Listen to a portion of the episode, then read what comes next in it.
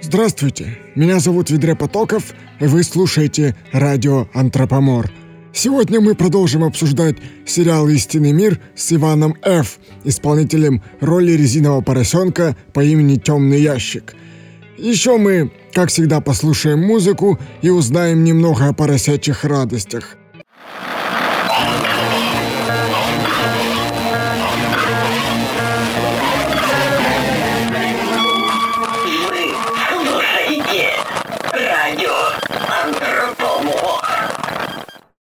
Здравствуйте, Иван. Добрый вечер, Ведре. Рад знакомству. Взаимно. Э, По сложившейся традиции, давайте начнем с детства. Детство мое было самым обыкновенным. Бегал, валялся, играл. Простые поросячьи радости. Поросячьи радости.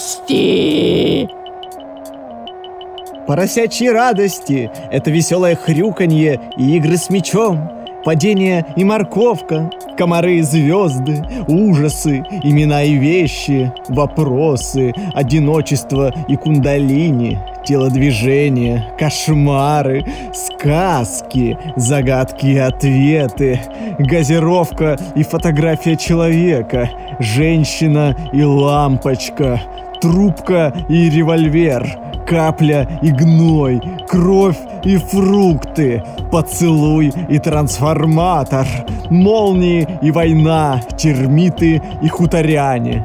Поросячьи радости — это дух силы, дух великой цели, дух роковой гармонии, дух сомнений, дух радости, дух озарения и стремлений, дух покорности, дух роковой дисциплины, дух тупой веры, дух трусости, дух счастья, дух счастья, дух счастья.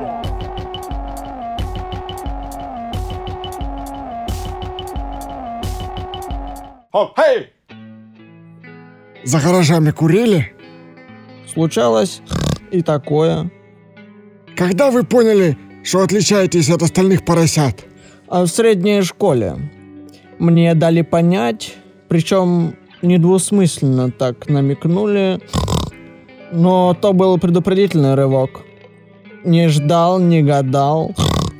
Потом я понял, что если я буду столь близко к цеховому кругу, мое положение будет не таким, как раньше, и я буду вынужден стараться. Хотя не понимаю, при чем здесь я сам. Погодите, что это за цеховой круг? Я попал, можно сказать, в элитный клуб, где тощие и всезнающие свиньи обсуждали вещи космического масштаба. Они назвали свой клуб цехом, членами его были избраны, а я... Я был рядом с этими избранными. И чем вы занимались э, вместе с этими избранными свиньями? Преимущественно познанием. Отмечали наш приход в мир, оглядывались по сторонам, придумывали э, предположения. Как только появилась возможность, мы переключились на некое более широкое направление познания. И все это происходило, когда вы еще были маленьким поросенком? Да, разумеется. Когда один из мастеров предложил переселить меня в резиновую шкурку, я согласился. А после процедуры отдалился от цеха. Я всегда старался держаться подальше от любого цеха, потому что мне там сразу давали кувалду и отправляли на ударную работу. Ну да, у вас на лбу написано, что вы пролетарий. А у вас знаете, что написано? Что? Что мы делаем перерыв. Послушаем музыку и вернемся. Дай мне сил, Господи. Ага.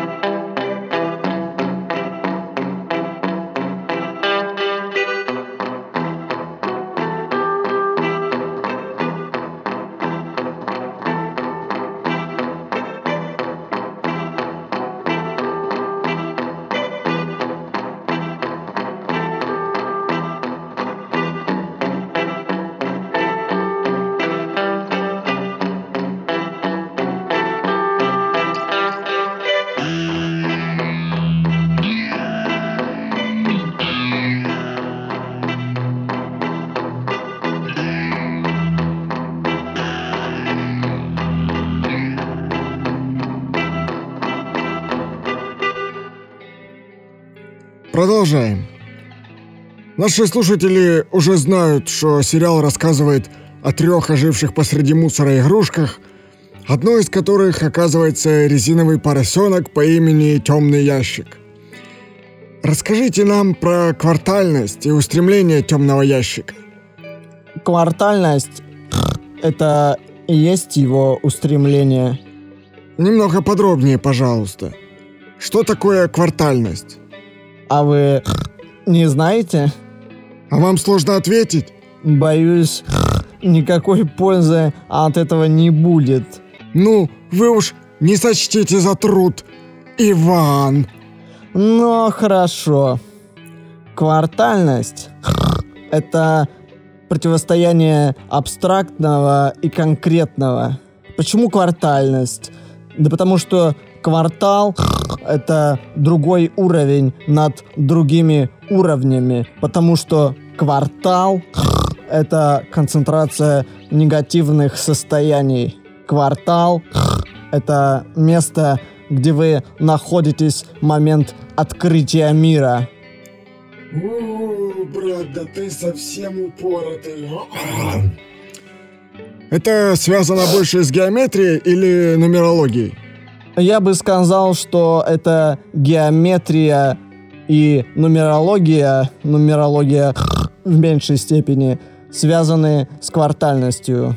Не знать э, таких простых вещей может только малограмотный раб. Вы хотя бы расчесывали патлы муравьеда?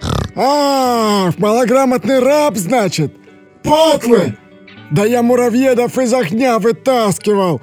Я бухгалтерам счеты ремонтировал, пока ты собственное дерьмо жрал в элитном цеху! Да что я, вся наша радиостанция за полгода сместила второй нереальный коэффициент на 8 пунктов! Вы все профанный сброд! Вы сдохнете! Вы сдохнете!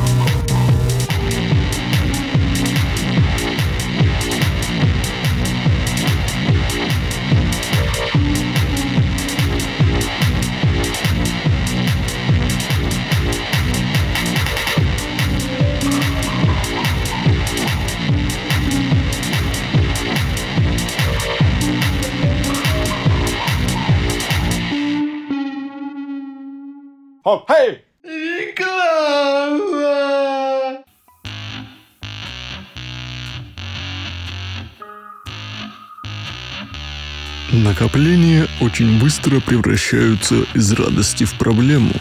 А если обесценятся? А если украдут? А если отравят? А если трубу прорвет? А если дом снесут? А если топливо выгорит? А если полиция к тебе приедет? А если тебе за такое дадут 50 тысяч? А если тебя самого уберут и заменят другим, более тупым? Что, эти вопросы уже надоели? Возможно, тебе придется по вкусу ответ, а ответ на все вопросы один. Полграмма никеля и 30 граммов меди. Эти цветные металлы в уникальной пропорции гарантируют безопасность и счастье. Не жди. Обменяй накопление на полграмма никеля и 30 граммов меди.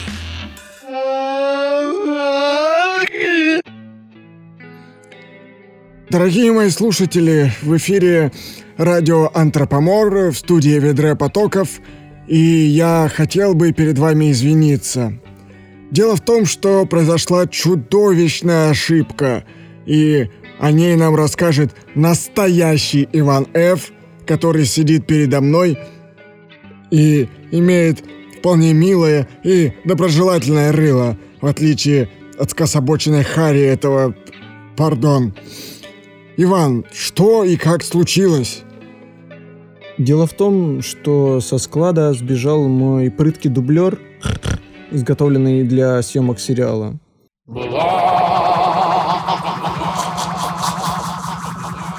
История прыткого дублера.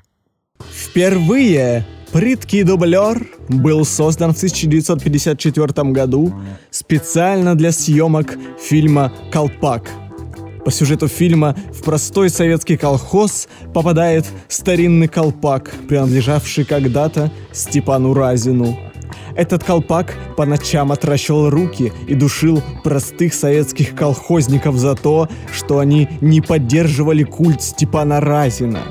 Чтобы не возиться с ракурсами и анимацией, режиссер фильма Светлана Петляева обратилась к мезоамериканским практикам декораторского искусства и сделала полностью живой прыткий колпак с руками, который в итоге задушил пятерых человек из съемочной группы.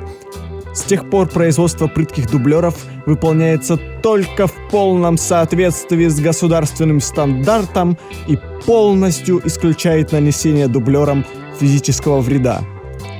К сожалению, даже при самом искусном исполнении прыткие дублеры очень остры на язык. Тот самый дублер Колпак, судя по записям Светланы Петляевой, постоянно выкрикивал такие тирады – вы не помните Стеньку Разина? Забыли Стеньку собаки? Вы помните, что я вам говорил? Почему вы не помните меня? Сто миллионов лучших колхозников мира вспомнят о Стеньке Разине и Сталин с ними. Почему он умер и не вспомнил меня? Вы тоже умрете, но вы вспомните, вспомните Степана Разина. Вы забыли Степана Разина, собаки. Запомните Степана Разина, псы. Посмотрите на этот колпак. Вот почему я для вас Степан Разин, слышите? Вот почему я вас ненавижу.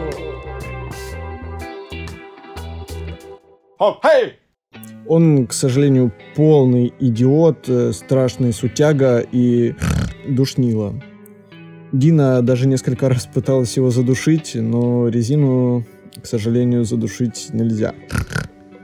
А сегодня у меня случились некоторые проблемы, и средства связи были утеряны.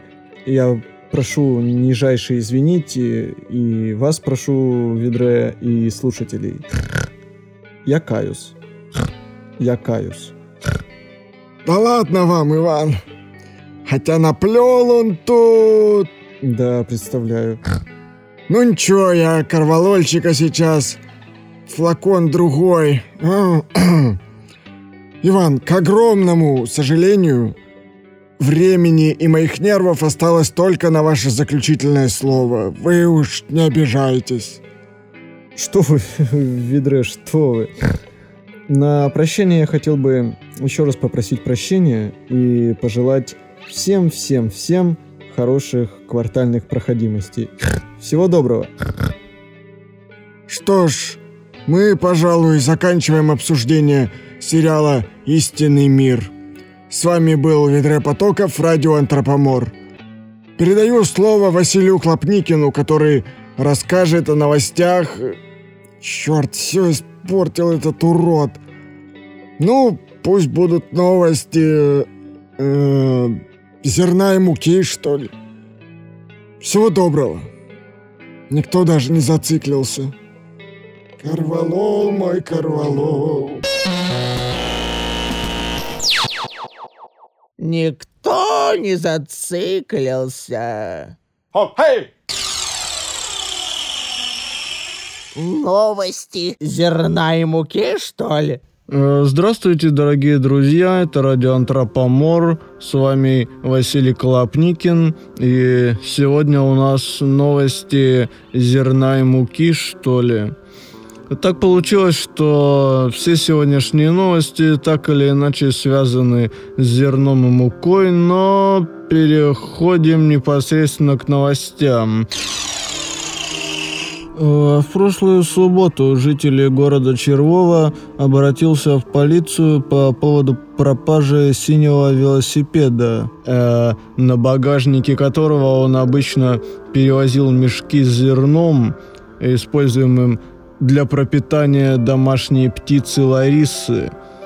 Велосипед отсутствовал несколько дней. Все это время безутешный житель города Червова не находил себе места, ходил из угла в угол, сумрачно всасывал крепкий чай и иногда вскрикивал, цитата, а Через два дня велосипед вернулся в перекрашенном виде, проводится проверка.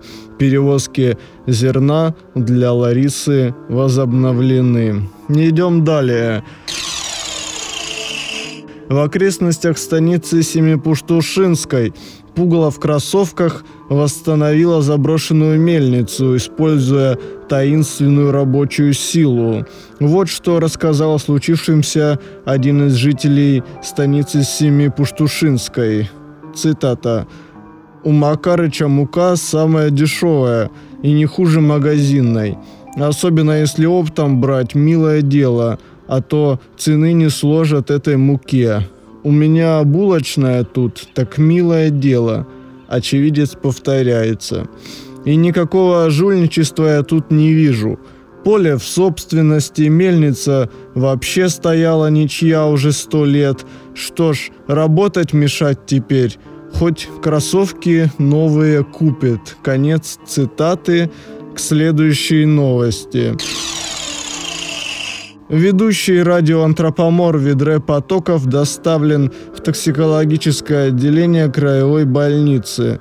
По предварительной информации, причиной госпитализации явилось острое отравление фенобарбиталом вследствие передозировки успокоительного препарата. Сейчас Видре в искусственной коме.